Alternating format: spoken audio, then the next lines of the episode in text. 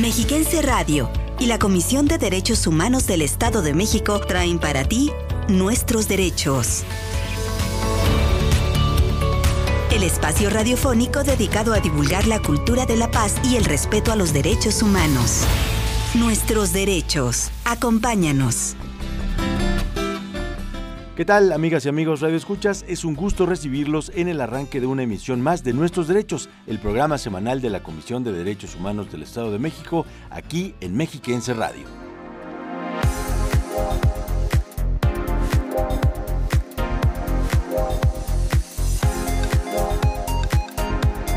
Iniciaremos con las noticias más destacadas sobre derechos humanos en el orden local, el nacional y el internacional.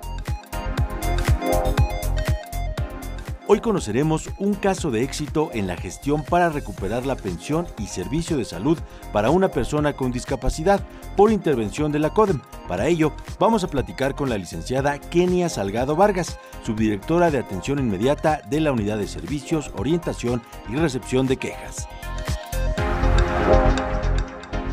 Además, en Voces del Feminismo, presentamos a Lilia Caritina Berteli Jiménez, destacada catedrática, escritora, promotora y vocera de organizaciones de adultos mayores. Y compartiremos con ustedes un episodio más de nuestra sección Ética en el Servicio Público. Quédese en sintonía de Mexiquense Radio para conocer y reflexionar sobre nuestros derechos. Comenzamos. CODEM informa.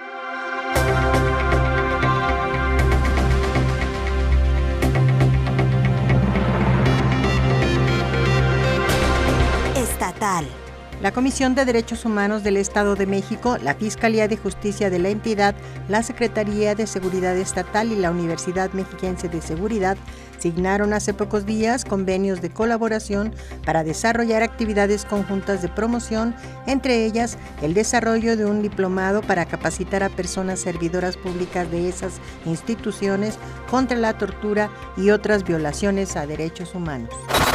Nacional. Luego de evidenciar actos de detención arbitraria, retención ilegal y tortura cometidos entre el 5 y el 10 de junio de 2011 por parte de elementos de la desaparecida Policía Federal, así como la violación al derecho de acceso a la justicia y a la verdad en que incurrieron agentes del Ministerio Público y personal médico legista de la entonces Procuraduría General de la República, la Comisión Nacional de los Derechos Humanos dirigió a la Secretaría de Seguridad y Protección Ciudadana y a la Fiscalía General de la República la recomendación 109-BG 2023 por violaciones graves a los derechos humanos. Internacional. Recientemente, personas de diversos sectores de la sociedad, gobiernos, legisladoras, empresas, organizaciones civiles, colectivas de mujeres y de jóvenes, defensores de derechos humanos, artistas, academia y medios de comunicación, así como embajadas acreditadas en México y organismos internacionales, se reunieron para celebrar a las mujeres en toda su diversidad y reconocer los avances por la igualdad y revisar los desafíos pendientes en el país. En dicho acto, ONU Mujeres presentó su informe público anual de resultados 2022 y reafirmó su compromiso con las mujeres del país en luchar por un cambio en sus derechos.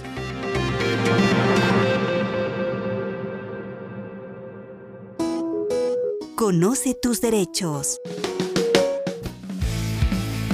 Nuestra Constitución, nuestros derechos. La dignidad humana es el valor supremo reconocido en nuestra Constitución Política y en la Declaración Universal de los Derechos Humanos. Debe ser protegida integralmente y respetada sin excepción alguna. Significa que toda persona puede elegir en forma libre e independiente su proyecto de vida como derecho fundamental superior. Derechos humanos en la Constitución mexicana. Comisión de Derechos Humanos del Estado de México. Casa de la Dignidad y las Libertades. 30 años defendiendo tus derechos.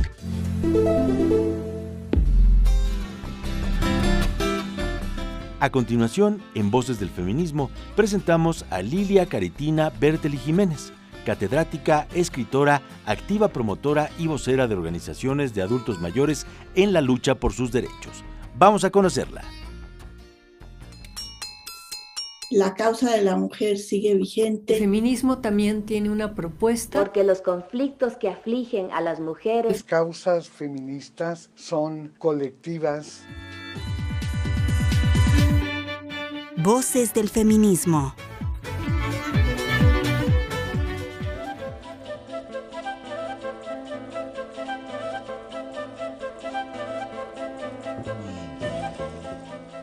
Lilia Caritina Bertelli Jiménez nació en 1919. Fue una destacada catedrática, escritora, promotora y vocera de organizaciones de adultos mayores. Lilia Bertelli fue una reconocida académica del UNAM y del Instituto Politécnico Nacional así como entusiasta, cofundadora del Instituto Nacional de Personas Adultas Mayores, INAPAM. Desempeñó algunos cargos como profesora de educación secundaria en el Distrito Federal, delegada política en Iztapalapa y presidenta de la Federación Nacional de Asociaciones de Funcionarias secretaria perpetua de la Academia Nacional de Supervisión e Investigación Docentes y presidenta de la Academia Mexicana de Pedagogía en el Instituto Mexicano de Cultura. Por sus aportaciones y méritos como poeta y escritora, recibió un homenaje de la Asociación Nacional de Escritores. Asimismo, fue reconocida como maestra emérita de la Escuela Nacional de Maestros y recibió la medalla de oro al talento y al saber por el presidente de la República en 1987. Lilia Caritina Bertele Jiménez en Voces del Feminismo.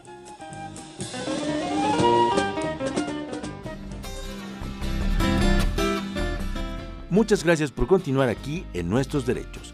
Ahora les invito a escuchar el material que preparamos acerca del procedimiento de queja para entender un poco más el contexto del caso de éxito que hoy comentaremos. Acompáñenme a escucharlo.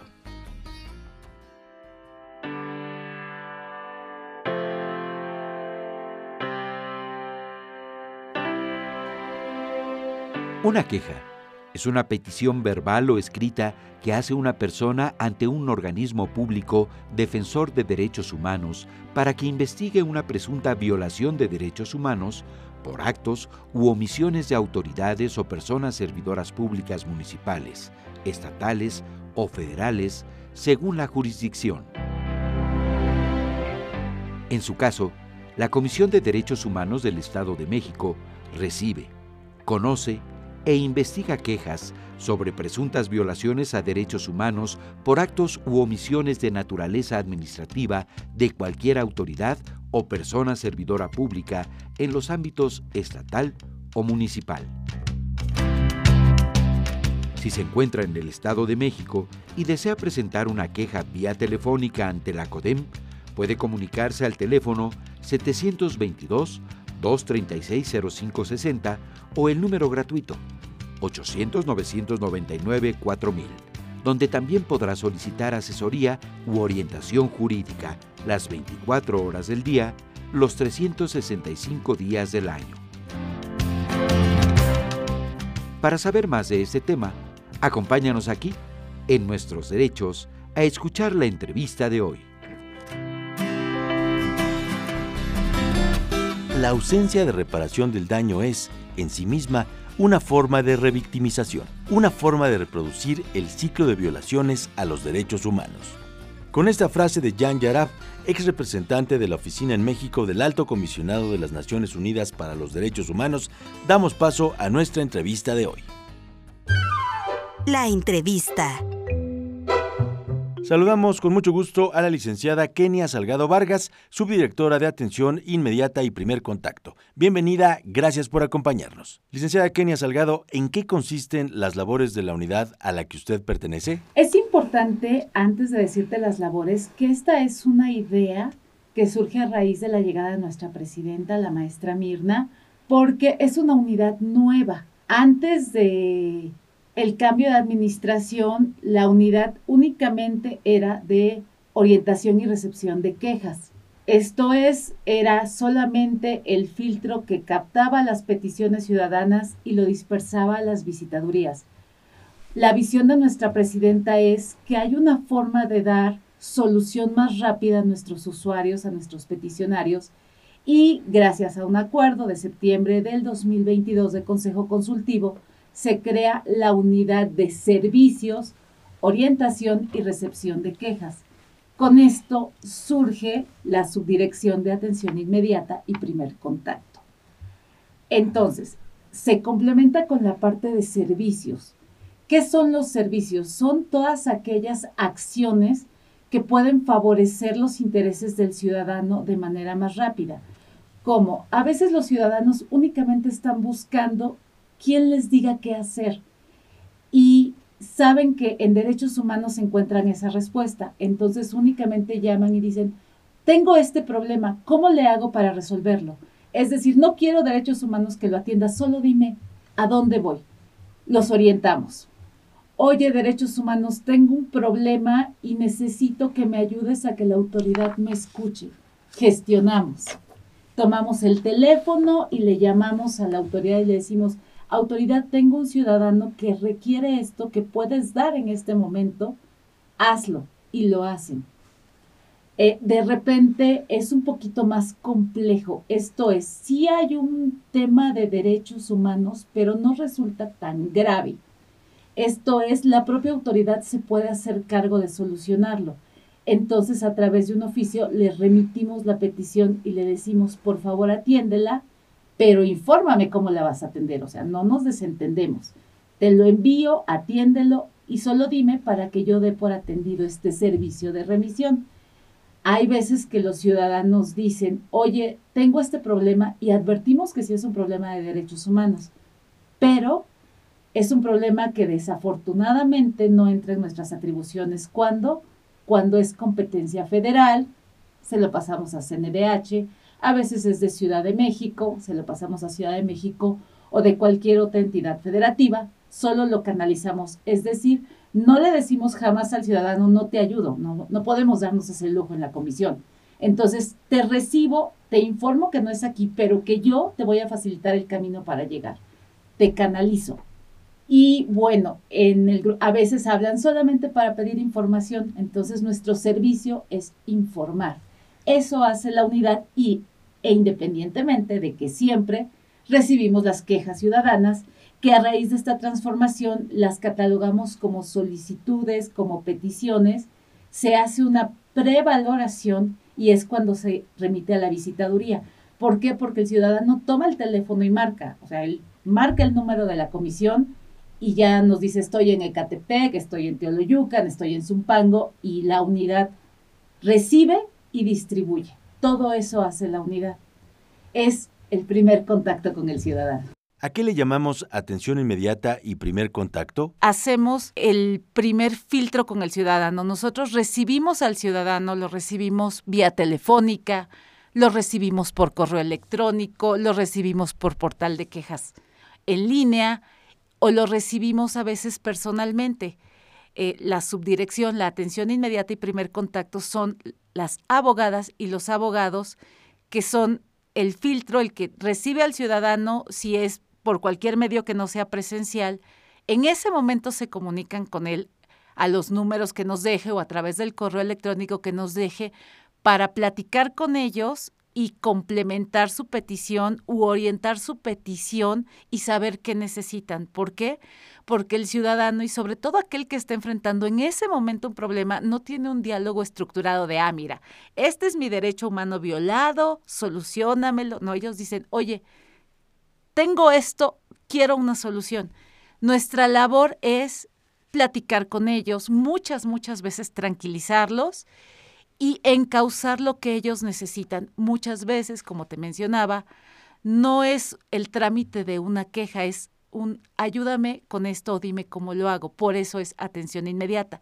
En el momento en que ellos lo piden, como creo que ya todo mundo lo sabe, trabajamos 24 horas, 365 días del año. Podemos probar que hemos estado en Navidad, en Año Nuevo, cuando la gente nos necesita. Siempre hay alguien contestando el teléfono, contestando un correo electrónico para comunicarse. Por eso somos atención inmediata y primer contacto, porque somos el primer filtro que existe en la comisión para captar la, la petición ciudadana y darle esa respuesta. Dentro de estas actividades hubo un caso recientemente en que gracias a la intervención de la CODEM se logró proteger el derecho a la salud de una persona con discapacidad. Cuéntenos cómo fue que inició esta gestión. Sí, mira, justamente dentro de la visión de la presidenta, entre los servicios, existe uno que se llama medidas de restitución inmediata de derechos humanos. ¿Cómo funciona? Eh, se recibe una petición, una solicitud y es tan palpable la vulneración a derechos humanos que no requiere llegar a la visitaduría y hacer una investigación para ver si hay o no hay una vulneración a derechos humanos, sino que resulta tan evidente, pero no solo la vulneración, sino la forma de repararla, que se faculta a ejercer esta función a la autoridad que vulneró el derecho, oye, ya me di cuenta que lo vulneraste, repáralo y te digo cómo. Así, un día recibimos ya por la tarde noche una llamada del familiar de una persona con una condición de discapacidad de toda su vida. Había nacido con parálisis cerebral. Era hijo de un servidor público que ya estaba jubilado y que había fallecido recientemente. Luego entonces era beneficiario del ICEMIN y nos llaman y nos dicen, tenemos un problema. Mi primo, que ya no tiene papá y ya no tiene mamá, tiene más de 40 años, eh, requiere urgentemente atención médica porque presenta, derivado de, su parálisis cerebral, varios problemas de salud. En este momento es un trombo, tromboflebitis necesita que el ICEMIN le haga un estudio y una intervención urgente y no lo quieren recibir porque a raíz de que su papá fallece, o sea, el beneficiario, a él le suspenden sus derechos. Primera acción, eh, regálame un documento donde tu dicho me lo acredites, que yo, aunque tengo buena fe, pueda presumir que fue o es beneficiario del ICEMIN, el familiar nos manda un dictamen de 1993, si no mal recuerdo, donde sus papás piden al ICEMIN que se determine la incapacidad permanente de, de, esta persona usuaria, bueno, del hijo de la persona usuaria y por tanto su derecho permanente a ser beneficiario a pesar de que era mayor de edad, porque su condición determinaba que no se iba a recuperar. Nos mandan el dictamen, nos mandan su credencial, nos mandan el acta de defunción del servidor público y nosotros decimos, perfecto, conforme a la ley del ICEMIN, tú eres beneficiario, a ti no te pueden negar el servicio porque tu papá haya fallecido. Primera acción, se determinan medidas precautorias urgentes, porque la atención médica era en ese momento. Este hospital del ICEMIN, recíbeme al ciudadano en este momento. En ese momento se, se genera el oficio, el director de la unidad, que es quien tiene facultades, el licenciado Leopoldo, lo firma, se notifica en ese momento, se brinda la atención médica, pero estamos al teléfono todo el tiempo. Y entonces ICEMIN Urgencias nos dice, ya lo revisé, tiene una condición de salud, pero no tengo cómo atenderlo aquí porque es atención mayor y yo no puedo ordenarle al siguiente hospital, que es centro médico, que lo atienda. Segunda acción, se emiten nuevas medidas precautorias para que lo reciban. Se habla con el hospital, reciben al paciente, eh, lo tratan en urgencias, lo suben a piso y atienden la urgencia.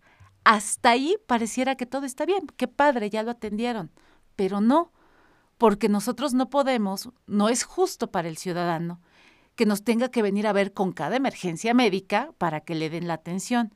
Entonces se hace el estudio, se revisa la ley del ICEMIN y decimos, a ver, no, él no tiene por qué empezar nuevamente un trámite de afiliación cuando a él tú desde hace 30 años le reconociste esa calidad y él no ha cambiado. O sea, sí el papá fallece, pero para eso hiciste un procedimiento previo. Entonces, determinamos la restitución inmediata de derechos. Esto es, él tiene un derecho como beneficiario del ISEMIN, restitúyele ese derecho y dale su credencial y todo lo que tengas que otorgarle para que él no tenga que acudir a mí.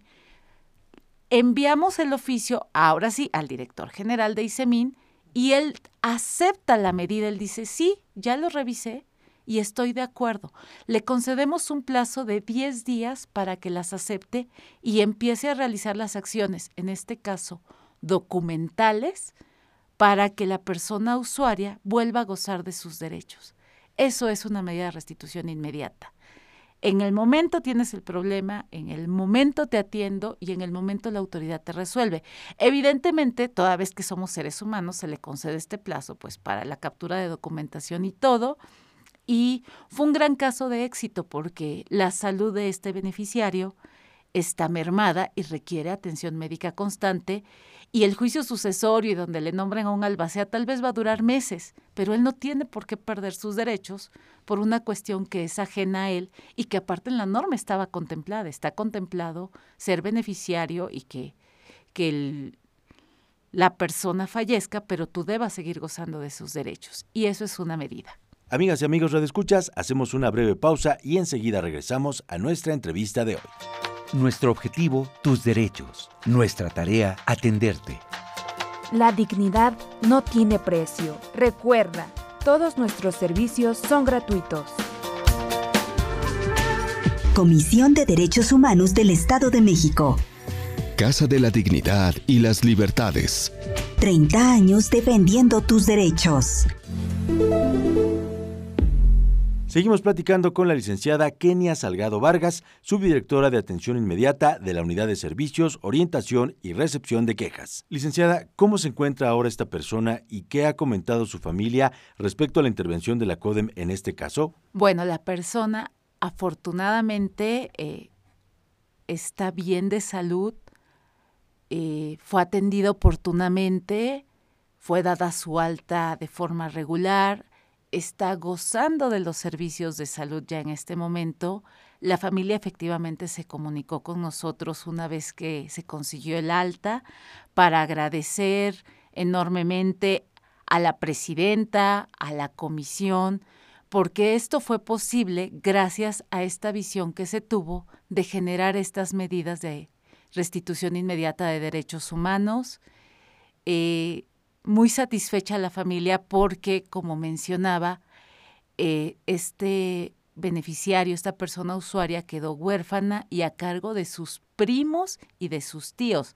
No tiene hermanos, entonces para los primos y los tíos que tienen ahora la misión de ayudarlo, fue de enorme ayuda poder contar nuevamente con los servicios del ICEMIN gracias a la intervención de esta comisión. La población en general, ¿a dónde se puede comunicar para solicitar los servicios de la CODEM? Tenemos muchas vías de contacto, evidentemente la atención personal, tanto en las oficinas centrales aquí en Avenida Nicolás San Juan, en la ciudad de Toluca, eh, en la Visitaduría General de Toluca, que está en el centro de la ciudad, en todas las visitadurías que tenemos alrededor del Estado de México, la atención telefónica, que es la línea 800 999 4000 24 horas al día, 365 días del año. Tenemos el correo electrónico quejas arroba codem, c o d h e m mx. Tenemos el portal en línea a través de la página, tiene una pestañita para ingresar una petición.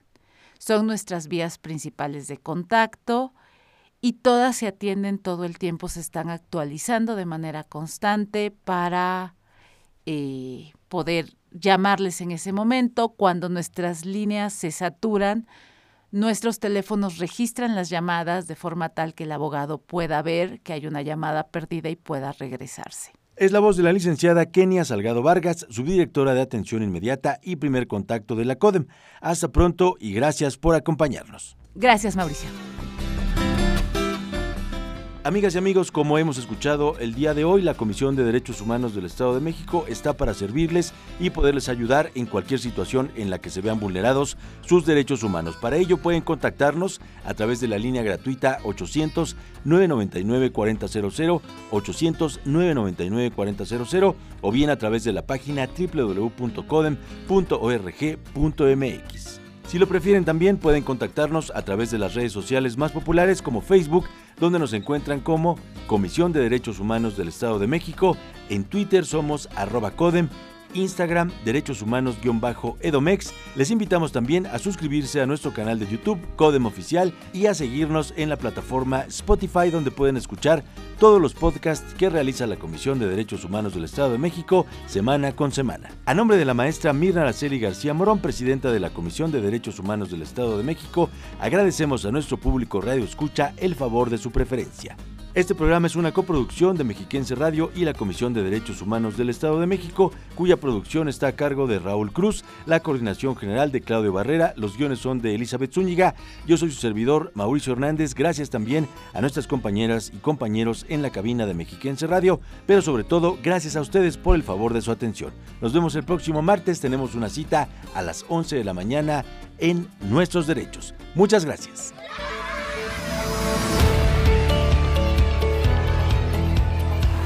Respetar los derechos de los demás y hacer que respeten los tuyos es la forma de vivir en paz y con dignidad. Conoce tus derechos. Defiéndelos. Y no te pierdas la próxima emisión de Nuestros Derechos.